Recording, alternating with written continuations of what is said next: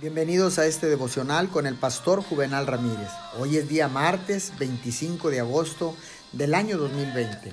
La palabra dice en el libro de los Salmos, capítulo 37, versos 5 y 6. Encomienda al Señor tu camino, confía en Él y Él actuará. Hará que tu justicia resplandezca como el alba, tu justa causa como el sol de mediodía. La santidad de corazón está profundamente inspirada y ligada con la oración. Es necesaria la oración para llevar a las personas a otro nivel de vida. Las personas santificadas son personas que oran. La santificación del corazón y de la vida alienta a las personas a orar. Quienes no están familiarizados con orar en soledad no están nada interesados en la consagración y menos en la santificación.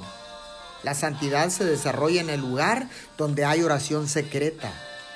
En la oración solitaria se encuentra la santidad.